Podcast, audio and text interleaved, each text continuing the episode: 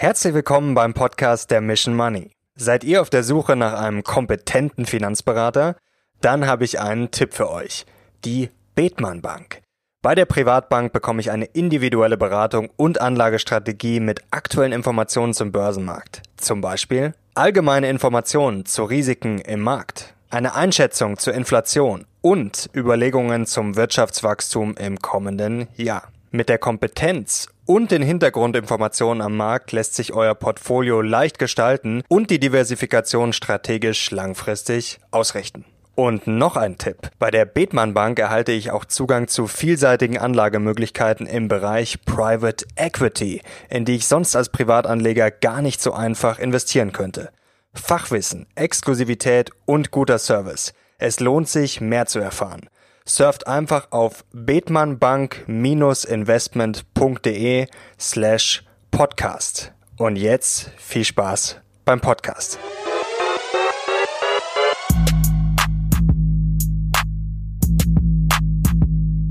Servus Leute und herzlich willkommen in einem brandneuen Podcast der Mission Money. Wir sind heute endlich wieder back mit back mit unserem Mathematiker und Portfolio-Experten. Servus Andreas. Grüß Gott. Andreas Beck endlich wieder bei der Mission Money und das hat gleich mehrere Gründe. Erstens wollen wir heute über das heiß diskutierte, sehr wichtige Thema Inflation reden. Da wollen wir mal ein bisschen Licht ins Dunkel bringen. Und herzlichen Glückwunsch dir. Es ist heute ein Feiertag. Es ist dein neues E-Book draußen, beziehungsweise die zweite erweiterte Auflage. Herzlichen Glückwunsch. Das könnt ihr euch wieder kostenlos holen. Link unten in der Videobeschreibung. Vielleicht magst du uns ganz kurz sagen, äh, warum das Ganze jetzt und warum man sich das unbedingt holen sollte. Ja, ich habe vor knapp einem Jahr die erste Version online gestellt zum mhm. kostenlosen Herunterladen und das war viel erfolgreicher, als wir erwartet haben. Also inzwischen sind wir, glaube ich, bei 150.000 Lesern, die es heruntergeladen Wahnsinn. haben. Und jetzt ist wahnsinnig viel passiert. In gewisser Hinsicht sind einige Dinge veraltet und dann kamen auch viele Fragen dazu, die in dem Buch nicht beantwortet werden, so grundsätzlicherer Natur. Mhm. Und deswegen haben wir es jetzt etwas erweitert und aktualisiert und freue mich, dass das jetzt äh, ab sofort verfügbar ist. Perfekt, herzlichen Glückwunsch und das kann ich an euch eigentlich auch schon mal richten. Wenn ihr euch das holt, kann ich euch nur empfehlen, ist auf jeden Fall Pflichtlektüre. Und jetzt haben wir die Pflicht, über die Inflation zu reden, Andreas. Das ist ja schon ein bisschen zuletzt ja, nervig geworden, kann man fast sagen. Also es wurde lang so unterm Deckmantel, Deckmantel gehalten, war nicht so wirklich schlimm, war irgendwie da, aber irgendwie auch nicht. Jetzt ist es äh, doch virulent geworden. Kommt es für dich denn überraschend?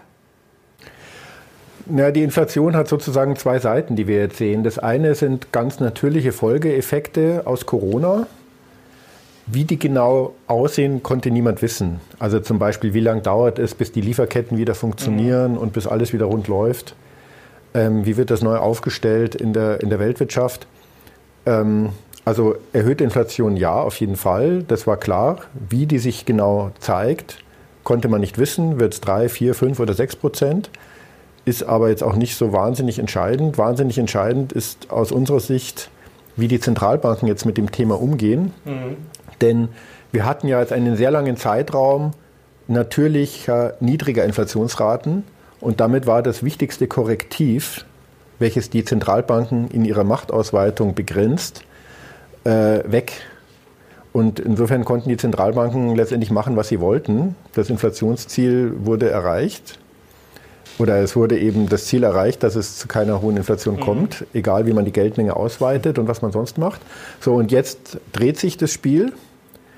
Die Frage ist, wie gehen die damit um? Und das ist sehr spannend und da sind wir doch auch ja, nicht unbedingt überrascht, aber da, lauf, da laufen jetzt die Strategien etwas auseinander und darüber müssen wir heute sprechen. Unbedingt. Äh, wollen wir gleich drauf eingehen. Noch eine Frage vielleicht, weil oft in den Kommentaren jetzt zuletzt kam nach dem Motto Inflation, das hat keiner vorausgesagt, nur ein paar Gurus oder Crash-Propheten. Ich kann mich noch gut daran erinnern, dass du bestimmt schon vor einem Jahr bei uns auch gesagt hast, dass es eigentlich logisch ist, dass Inflation irgendwann kommen muss, wegen dem Shutdown, Lockdown, wenn wieder aufgemacht wird, wegen der Lieferketten, auch weil allein schon, weiß ich noch ganz genau, dass du gesagt hast, äh, Hygienemaßnahmen einfach teurer werden und die Preise hochtreiben. Ähm, aber trotzdem hat es dich jetzt überrascht, dass es dann doch so schnell ging? Oder hast du das absolut für möglich gehalten? Oder hättest du auch eher gedacht, dass sich das vielleicht noch ein bisschen weiter nach hinten verschiebt? Naja, also wir haben ganz transparent mitten in der Corona-Krise auch kommuniziert über Mission Money unsere Investitionsreserve umgeschichtet in, in inflationsindexierte mhm. Staatsanleihen. Das unterscheidet das sozusagen dann von einem Crash-Propheten. Ja, ein Crash-Prophet erwartet ja einen totalen Zusammenbruch. Der kauft auch keine inflationsindexierte Anleihe. Wenn man einfach ganz normal innerhalb der Wirtschaft denkt und bleibt, dann bedeutet ein Anziehen der Inflation kein Problem, sondern man muss halt die Allokation etwas anpassen über inflationsindexierte Staatsanleihen.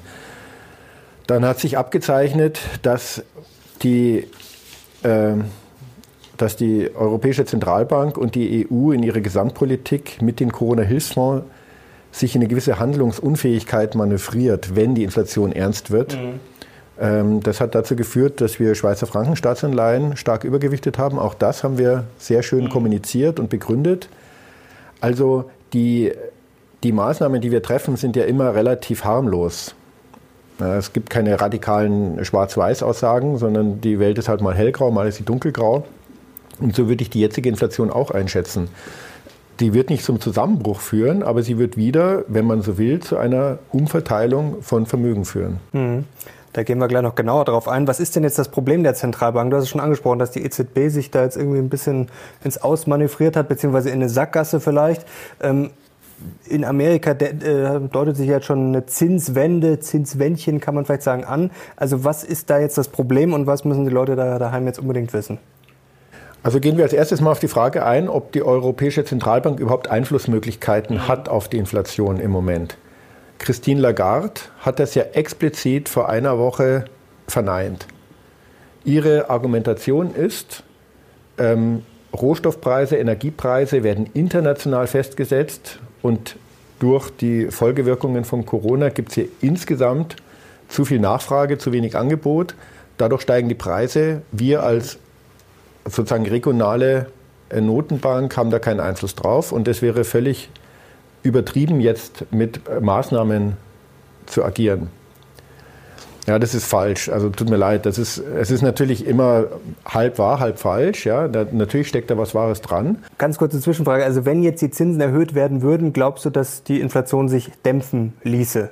Oder ist das reine Spekulation? Jetzt schauen wir uns mal an, wie es in anderen Ländern ausschaut. Mhm. Und wir haben vorher schon darüber gesprochen, Schweizer Franken haben wir vor einem Jahr darauf hingewiesen, dass die eine extrem andere Zentralbankpolitik machen als die EZB und dass sich das irgendwann materialisieren wird und dass wir deswegen auch entsprechend umgeschichtet haben.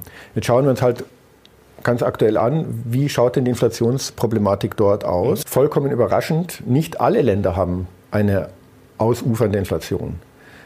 Ja, man sieht hier die Inflationsentwicklung in der Schweiz Natürlich auch in der Schweiz ist es etwas gestiegen, aber da sind wir jetzt bei 1,2 Prozent. Das ist in einem wirklich harmlosen Bereich. Also das hat, da sieht man, Geldpolitik hat eben schon einen Einfluss. Und wirklich relevant, wenn ich es jetzt für die gesellschaftlichen Konsequenzen äh, betrachte. Die Altersvorsorgeeinrichtungen, die sind im Wesentlichen in langlaufenden Staatsanleihen investiert. Mhm. Ja, das ist sozusagen die Altersvorsorge des gemeinen Bürgers. ähm, und was hier halt dann die relevante Frage ist, was ist die Realrendite zehnjähriger Anleihen? Realrendite heißt, was für einen Zinskupon bekomme ich und was ist der Wert, wenn ich ihn inflationsbereinigt betrachte. Wenn ich jetzt hier wieder Schweiz, Deutschland, USA anschaue, sehe ich halt etwas relativ Dramatisches. Also in der Schweiz ist die Realverzinsung zehnjähriger Anleihen leicht negativ aber es ist in einem relativ harmlosen Bereich. Das kann phasenweise schon mal sein. Dadurch wird nicht wirklich etwas verschoben. Aber in den USA und in Deutschland ist es völlig aus dem Ruder gelaufen.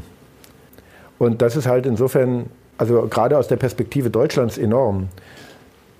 Ich sage mal, in der Schweiz, wenn so etwas passieren würde, wäre das nicht sinnvoll für die Wirtschaft, aber es würde die Allgemeinheit nicht überproportional treffen, weil der Schweizer ist nicht in Garantieprodukten investiert. So die Kapitallebensversicherung, wie sie in Deutschland prominent ist und eine Riester-Rente und so, die gibt es ja dort nicht. In den USA ist es sowieso nicht relevant. Die Amerikaner sparen in Aktien für die Altersvorsorge vor. Äh, oder sie sparen gar nicht. Das ist ja eine sehr gespaltene Gesellschaft. Aber es ist beeindruckend, dass es momentan exakt gleich ist hier jetzt Deutschland und USA. Das ist schon ja. faszinierend. Aber wie gesagt, der Unterschied ist halt dann doch groß. Ja, aber das ist sozusagen. Viel höher ist. Genau, in Deutschland die Lebensversicherungen die haben das Geld angespart, 80, 85, 90 Prozent in Anleihen. Mhm. Die Aktienquote im Schnitt bei deutschen Lebensversicherungsgesellschaften, ne, bei den Reserven, ähm, die ist von 2000 war die vielleicht bei zweieinhalb Prozent oder so. Die ist jetzt etwas gestiegen, die ist jetzt bei knapp fünf Prozent, aber das ist halt immer noch marginal. Dann gibt es noch Immobilien, ja, aber äh, der Großteil liegt in diesen Staatsanleihen. Und da habe ich jetzt eine solche negative Realverzinsung. Das ist halt gesellschaftlich schon ein relevantes Thema, ja. Kommt man da irgendwo noch raus oder können die Lebensversicherungen da irgendwie gegensteuern? Also gerade wenn das jetzt äh, längerfristig bleiben sollte, da wollen wir gleich noch drüber reden, ob die Inflation denn jetzt gekommen ist, um zu bleiben oder ob du das eher für ein vorübergehendes Phänomen hältst. Vielleicht Lebensversicherung, hat das überhaupt noch eine Zukunft so oder was soll daraus werden? Ja, also jetzt äh, genau, gehen wir erst nochmal auf die, den zweiten Teil der Frage ein. Was, warum ist das so und was hat die Zentralbank hier für eine Rolle? Mhm. Wir haben halt, wir haben jetzt noch ein Phänomen, das möchte ich vielleicht auch noch an dieser Stelle vielleicht kurz einschieben. Die Zentralbankpolitik, die wird ja von vielen in Deutschland schon lange extrem hart kritisiert. Mhm. Ja, der Draghi-Crash, sage ich nur, ja, Mario Draghi wurde ja schon als der Totengräber bezeichnet. Das diese Kritik, die war mir immer zu radikal und zu pauschal, ja, weil Mario Draghi wurde auch in Italien hart kritisiert. Mhm. Und das ist schon mal ein gutes Zeichen. Der wurde eigentlich überall hart kritisiert. Das heißt, er hat schon irgendwo eine ausgewogene Politik gemacht. Und das hat er tatsächlich. Also viele Maßnahmen, die dort gewesen sind, die konnte man ökonomisch sehr gut begründen. Und die waren nicht, nicht wirklich zum Schaden Deutschlands, ja, sondern der Euro ist ein kompliziertes Konstrukt, das muss man erstmal aufrechterhalten und dafür wurden in den Krisen gewissen Maßnahmen gemacht, die waren sehr ausgewogen. Ich habe da jetzt auch zwei Charts dabei, die vielleicht noch mal diese Zentralbankpolitik vor Christine Lagarde äh, zeigen und die dann auch erläutern, warum es so einen Bruch gibt jetzt von Draghi zu Lagarde und warum mhm. wir jetzt auch in so eine Divergenz kommen so eine Zentralbankpolitik, die kann man ja nicht zu isoliert sehen. Also äh, letztendlich, wenn wir international die Wertschöpfungsketten aufsplitten wollen, wenn wir eine Arbeitsteilung wollen, wenn wir Globalisierung wollen, sind starke Währungsschwankungen sehr schädlich. Es gibt ein Interesse der Weltwirtschaft, die äh, im Griff zu behalten, zumindest bei den großen Industrienationen. Deswegen gab es Bretton Woods mhm. als überhaupt Initialzündung für die Globalisierung hat dann eine Zeit lang funktioniert, dann wurde das aufgegeben. Dann gab es ähm, ein, eine Europäische Währungsunion, wo sozusagen die D-Mark die Leitwährung war und die anderen Währungen nur in einem bestimmten Band äh, schwanken durften. Das hat dann auch zu Verwerfungen geführt und zu Schwierigkeiten und dann kam der Euro. Ähm, was ich damit sagen will, ist, die Zielstellung, dass es nicht zu starke Wertschwankungen gibt, gab es eigentlich schon immer, seitdem es mhm. Globalisierung gibt.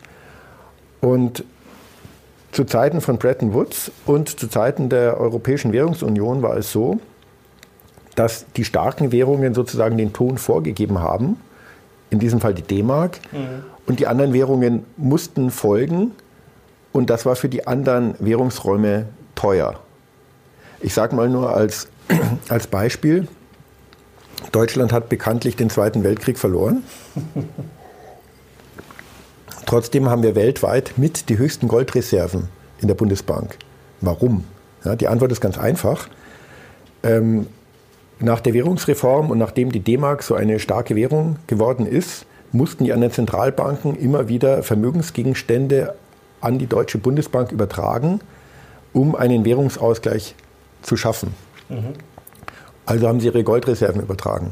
Ja, das heißt, es wurde Realvermögen aufgebaut, ähm, um die starke Währung auszugleichen mit den schwachen Währungen. Diesen Vorteil spielt die Schweizer Nationalbank heute noch. Ja, die baut werthaltige Reserven auf. Ja, sie schafft Schweizer Franken zu Null, verkauft sie ins Ausland und mit den Einnahmen, die sie hat, baut sie Reserven auf ist inzwischen größter Aktionär, glaube ich, von Facebook zum Beispiel, die Schweizer Nationalbank. Aber ähm, dieses, äh, dieses Konzept wurde aufgegeben durch die Gründung des Euro.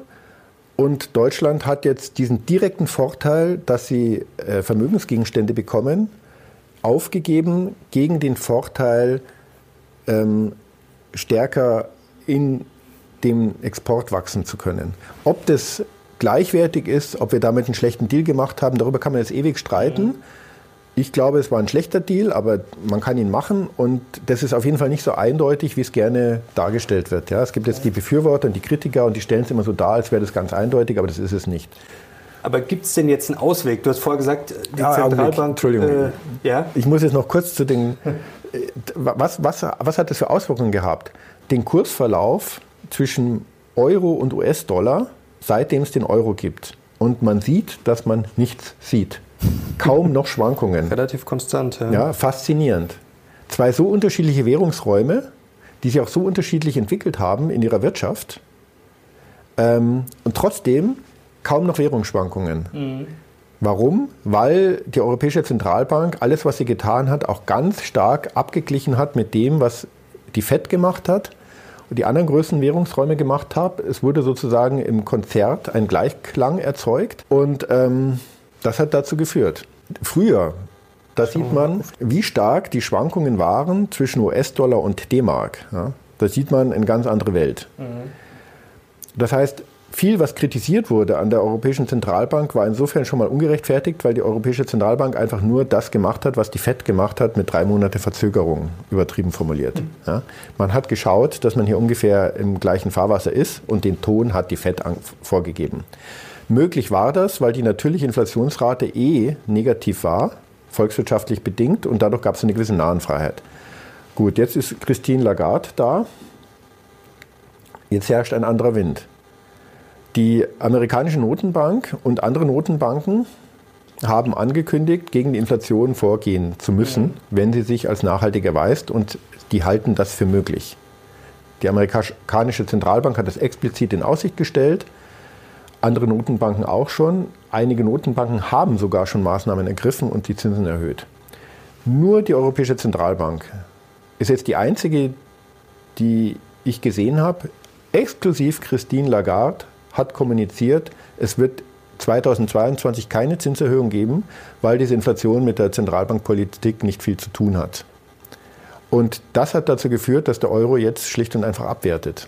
Und also da haben wir jetzt folgende Gefahr, also Euro schwächer gegenüber dem Dollar, Preise steigen noch mehr. Also schiebt das die Inflation noch mehr an, weil wir uns auf gut Deutsch ja, weniger leisten können und mehr dafür zahlen müssen. Ja, natürlich. Je schwächer der Euro wird, umso weniger konkurrenzfähig sind wir international beim Einkaufen von Rohstoffen, beim Einkaufen von mhm. Energie, auch beim Anwerben von Fachkräften, von Spitzenkräften. Ja, das ist immer der Effekt. Deswegen hat eine schwache Währung auch noch nie langfristig Wohlstand geschaffen. Ähm, und diesen Effekt sehen wir jetzt. Und was, das Mindeste, was wir machen müssten und was, glaube ich, auch noch kommen wird, ist, dass wir uns wieder angleichen an die FED und ähm, die jetzige harte Linie, dass wir sagen, nein, nein, das geht uns alles nichts an, mhm. äh, dass, wir die, dass wir die wieder verlassen. Wir haben nur halt ein Problem. Wir haben halt auch mit Christine Lagarde äh, 2020 die Politik in der EU ja komplett umgestellt. Also das ist irgendwie untergegangen, aber das hat ja nichts mehr zu tun mit vorher. Es gibt jetzt Transferzahlungen, die gibt es jetzt tatsächlich, vorher wurden die immer behauptet, mhm. aber das war so eindeutig nicht. Es gibt diese EU-Bonds, die muss ja irgendjemand kaufen und es gibt auch keine Haushaltsdisziplin mehr. Also es, gibt, es, es, es ist ja Geld geschaffen worden ohne Ende, obwohl man wusste, dass nach Corona die Wirtschaft anspringt und in eine solche anspringende Weltwirtschaft noch die Geldmenge so dramatisch zu erhöhen, auch unter einer Auflösung der eigentlichen Haftung, äh, ist halt in gewisser Hinsicht ein Wahnsinn. Ja? Und, ähm, aber kann man das noch zurückdrehen? Also wie gesagt, man könnte die Zinsen natürlich anheben, aber dann gibt es natürlich wieder die Ängste, ob die berechtigt sind oder nicht. Da haben wir auch schon mal drüber gesprochen, dass dann natürlich wieder die Italiener und Co. unter Druck kommen könnten. Dann gibt es da natürlich wieder den Aufschrei. Ähm, glaubst du, dass das nötig ist? Erste Frage. Und glaubst du, dass es möglich ist? Dass es passieren wird? Der EU-Hilfsfonds und die EU-Bonds waren von Anfang an überflüssig. Mhm. Wenn die Engländer noch dabei gewesen wären in der EU, hätten sie es verhindert. Wenn die Deutschen zu den Nordländern gehalten haben, den sonstigen, die dagegen waren, wäre es nicht gekommen. So, jetzt ist es da. Ich sage mal, man könnte gegensteuern. Ähm, Man könnte gegensteuern. Ich glaube aber, dass das nicht passieren wird, weil wer soll denn gegensteuern? Unsere neue Regierung äh, wäre, würde nicht zu ihrem Stil passen und zu dem, was sie kommuniziert hat. Das heißt, äh, wir müssen davon ausgehen, dass das, egal was passiert, egal was die Inflationraten machen, dass das Spiel durchgezogen wird. Deswegen fühle ich mich auch sehr wohl jetzt mit unseren Schweizer Franken Staatsanleihen. Ähm, ich glaube, die Schere wird auch noch weiter auseinandergehen.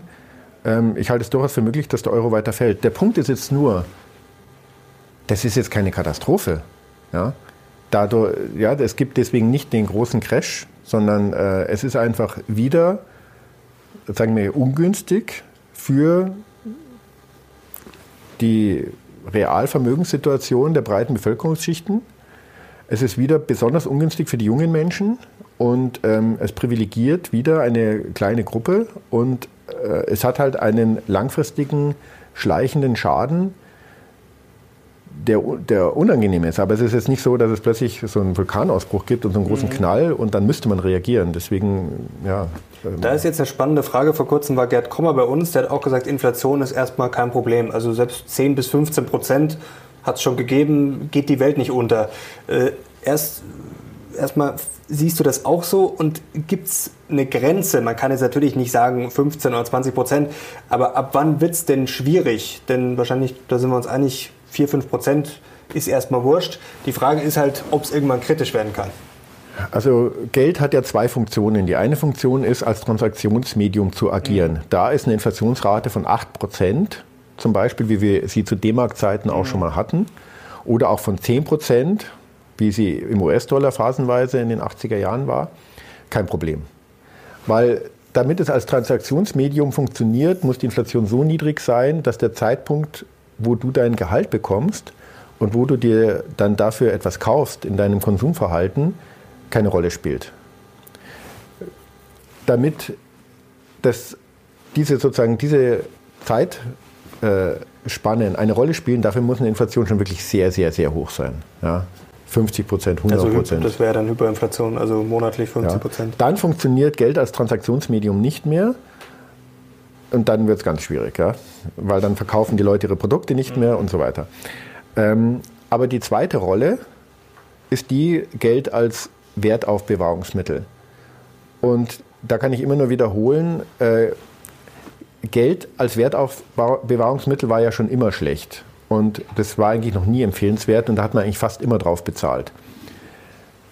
Menschen mit wenig Vermögen sind gezwungen, ihre Reserven liquide zu halten, weil das Auto kann kaputt gehen und so weiter. Und dann betrifft die das negativ, aber da geht es jetzt auch nicht um große Summen. Um die großen Summen geht es bei der Frage, wie ist die Realverzinsung zehnjähriger Bundesanleihen? Weil darin steckt eben die Altersvorsorge der Bevölkerung. Also die Staatsverschuldung auf der einen Seite sind äh, Altersvorsorgeansprüche auf der anderen Seite, grob gesprochen. Und ähm, das ist eben auch jetzt das eigentlich Kritische, diese wahnsinnige Diskrepanz zwischen Inflation und negativer Real Realverzinsung mhm. bei Bundesanleihen. Ja, das ist das, wo, äh, wo aus dem Ruder gelaufen ist und wo auch der eigentliche Schaden entsteht. Deswegen würde ich Gerd Kommer auf jeden Fall recht geben, für die Funktionsweise des Euro, wie wir ihn im Alltag kennen, ist es egal, ob die Inflation mal 3 oder 5 Prozent ist oder mal 7 Prozent. Aber für das weitere Funktionieren unter Alters, unserer Altersvorsorgeeinrichtungen ist es Gift. Also kann man sagen, Stabilität des Euro und Stabilität der Wirtschaft muss man sich erstmal keine Sorgen machen, aber man muss sich Sorgen machen, dass viele Leute ja äh, geschröpft werden, kann man sagen, auf gut Deutsch. Was können die Anleger denn jetzt tun? Jetzt wissen wir natürlich, dass Aktien nicht die schlechteste Idee ist, aber muss man jetzt sogar investieren, also auch der Letzte, äh, oder wird es dann ganz böse? Vielleicht erkläre ich nochmal an einem Beispiel, wie das funktioniert. Du meinst das mit den Anleihen? Ja. ja also, gerne. dass Vermögen umgeschichtet wird von jung zu alt ohne dass es jemand sieht oder einen Aufschrei gibt. Das ist ja das Problem. Also zum Beispiel, ich bringe es mal an den Lebensversicherungen. Ja, das ist jetzt ein bisschen unfair, weil über die immer so viel geschimpft wird, aber die sind halt einigermaßen transparent. Ja. So eine, ein Versorgungswerk ist schwer zu bewerten. Die sind nicht so transparent einsehbar. Aber jetzt die Versicherungsgesellschaften, wo die Menschen ihre Kapitallebensversicherung, ihre Rentenversicherung haben, die weisen ja jedes Jahr aus, was ist ihre Rendite, die sie erwirtschaften auf ihren Kapitalstock. Mhm und machen sie Gewinne oder Verluste. Jetzt haben wir diese ganzen Versicherungskonzerne das Problem, dass sie noch sehr, sehr viele Altverträge haben, der geburtenstarken Jahrgänge, die eine Mindestverzinsung von 4% erzwingen. Mhm. Ja? Wenn du jetzt so ein Produkt abschließt, dann kriegst du ja nur noch eine Mindestverzinsung von 0,25, ist glaube ich der letzte Stand. So, jetzt müssen die äh, Versicherungsgesellschaften aber ausfallsichere Anleihen kaufen, im Wesentlichen dann Bundesanleihen, die sind negativ verzinst, die machen 80, 90 Prozent aus vom Kapitalstock. Wie soll das denn funktionieren, dass die 4 Prozent erwirtschaften? Komischerweise tun sie das. Wenn ich jetzt die aktuellen äh, Bilanzen anschaue, im Schnitt haben die Lebensversicherer in Deutschland eine Verzinsung auf ihren Kapitalstock von über 4% erwirtschaftet und weisen Gewinne aus. So, Zauberei. wie geht das? Obwohl Nein. sie kaum Aktien haben. Ja, genau. Das ist ein Bilanztrick. Das mhm. sind einfach, das ist, naja, was heißt Bilanztrick? Das ist legal, aber es ist einfach Bilanzkosmetik. Kosmetik, ja. Also, wenn eine, wenn eine Versicherung eine Anleihe kauft, dann muss sie die nicht zum Marktwert bilanzieren, sondern zum Kaufwert. Die kauft also eine 30-jährige Bundesanleihe vor zwölf Jahren zum Preis von 100 und lässt die bei 100 stehen. Mhm. Die hat aber noch einen Zinskupon von 5 oder von 5,5% sogar. Ja. Auf eine jetzige langlaufende Bundesanleihe kriege ich aber nur 0, sagen wir mal 0% der Einfachheit halber. Dann ist das Zinsrechnen nicht so schwierig. Das heißt, die alte Anleihe mit dem 5,5% Zinskupon, die steht heute nicht mehr bei 100 Marktwert, sondern die steht bei 170. Ja? Also, weil sie ja noch so einen großen, großen mhm. Coupon Steht in der Bilanz aber mit 100. Steht in der Bilanz aber mit 100. So, was machen die jetzt? Die schauen sich, wie viele dieser wertvollen Anleihen, wo ich die Zinskupons langfristig aber auch unbedingt bräuchte, muss ich heute verkaufen, damit ich diese Buchgewinne realisieren kann, damit ich in der Rechnungslegung sagen kann, ich habe einen Gewinn erwirtschaftet. Mhm. Also die verkaufen jetzt diese Anleihen, die noch einen hohen Coupon haben, machen damit einen Buchgewinn, aber dann haben sie ja das Geld. Das heißt, die müssen dann die Anleihen kaufen, die keinen Coupon mehr haben. Mhm. Oder anders formuliert, die eigentlich für die Zukunft gedachten Erträge für die jungen Leute werden jetzt vorverlegt, damit die geburtenstarken Jahrgänge noch ihre 4%, noch ihre 4 okay. bekommen. Und das ist so das Muster. Das sind alles so Prozesse, die sind jetzt nicht so spektakulär, die sind nicht grell, die sehe ich auch gar nicht auf den ersten Blick. Aber in Wirklichkeit ist es, äh, sage ich mal, für, also deine Generation müsste eigentlich auf die Barrikaden gehen. Oder Aktien kaufen. Was ist besser? Oder hilft ja. das auch nicht mehr? Ja, doch, natürlich. Also klar, äh, in Sachwerte gehen, ein breit gestreutes weltweites Aktiendepot ist natürlich, war immer eine gute Möglichkeit, Geld langfristig aufzubewahren und, ein, und an den Erträgen der Weltwirtschaft zu partizipieren, trotz aller Schwankungen. Das war früher schon so, das ist heute so und es wird morgen auch noch so sein. Also gibt es noch Hoffnung. Was jetzt vor allem interessant wäre, auch ein Ausblick vielleicht. Jetzt gerade für die Leute daheim, die machen sich sicherlich doch Sorgen. Also ob das jetzt bei der Altersvorsorge anfängt, bei der Inflation aufhört. Ähm, Vielleicht von dir nochmal ein kurzes Resümee, also wie du das jetzt einschätzt. Wie gesagt, die Aktienrenditen, du hast ja vor kurzem auch gesagt, ja, die Party ist jetzt erstmal ein bisschen vorbei, man muss da vielleicht ein bisschen niedrigere Erwartungen haben, aber trotzdem, ja, es gibt ja quasi keine Alternativen. Im Gegenteil, die Alternativen werden ja im Zweifel vielleicht sogar noch schlechter. Und auch die Inflation, also ist die jetzt gekommen, um zu bleiben? Hast du eine gewisse Prognose? Oder sagst du, das kann man gar nicht prognostizieren, wie lange und wie hoch das jetzt geht? Naja, man kann es nicht konkret prognostizieren, aber es zeigt schon wieder auch, wie schwach die volkswirtschaftlichen Modelle in Wirklichkeit sind. Weil die einen Modelle sagen, das geht wieder deutlich zurück 2023, die anderen Modelle sagen, das bleibt hoch. Also man kann es nicht, man nicht prognostizieren. Was aber schon auffällig ist, dass die Modelle sich schon ganz schön nach hinten verschoben haben. Also erst hieß erstes Quartal 2022, dann jetzt ja. Ende 2022 bis schon 2023. Also das ist schon mal verdächtig. Sehr gut beobachtet. genau. Nein, ähm, also ich würde sagen, es ist, wenn die Inflation wirklich wieder deutlich zurückkommt, wäre das ein Weltwunder. Ja, kann ich nicht ausschließen, aber es wäre ein Weltwunder. Also du meinst jetzt dauerhaft? Dauerhaft, denn... 6, 7 Prozent? Ähm, klar, wir haben jetzt die Corona-Effekte, gut, die stehen für einen gewissen Teil der Inflation. Aber wir haben definitiv gerade in der EU das politische Ziel, äh, den Energieverbrauch zu senken. Ja, der ganze Green Deal und so weiter. Wir müssen den Energieverbrauch deutlich senken. Oder anders formuliert, Energie wird teurer. Es ist politisch gewollt, dass Energie teurer wird. Jetzt, wenn man sich aber anschaut, dann ist ja fast alles, was wir verbrauchen, Energie und Arbeit.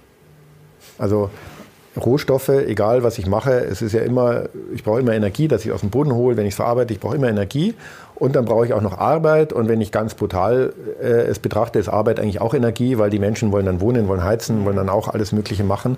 Also die, die Frage der Energiepreise ist eigentlich schon etwas, was auf alles sehr stark äh, durchschlägt. Und ähm, wenn die Energiepreise notwendigerweise für die CO2-Reduktion und so weiter deutlich anziehen werden, langfristig, dann muss das auch mit der Inflation einherführen. Allein schon deswegen, weil dann der Mindestlohn steigt, weil alles mhm. Mögliche steigt. Ähm, und ich denke, die Zeiten, wo die natürliche Inflationsrate kleiner 2% ist, die sind vorbei. Damit ist es eigentlich vom Mandat her der Europäischen Zentralbank eindeutig, dass sie eine andere Politik fahren muss. Und das wird interessant, äh, ob sie das irgendwann dann macht oder wie das weitergeht. Aber eigentlich müsste sie. Aber ich höre schon raus, du bist für Europa nicht ganz so bullisch. Also da machst du ja schon gewisse Sorgen. Ja. Und bist nicht der größte Fan von Frau Lagarde, das hat man auch rausgehört ein bisschen. Ja, also ich fand, äh, Mario Draghi kam zu schlecht weg in der öffentlichen Diskussion in Deutschland und Christine Lagarde kommt äh, meiner Meinung nach zu gut weg aber wir hoffen trotzdem, dass sie den Laden noch irgendwie zusammenhält. Und glaubst du trotzdem, dass die EZB vielleicht doch wieder auf diese Spur aufspringt, drei Monate Verzögerung die FED nachzumachen, oder glaubst du, dass sie stur bleibt?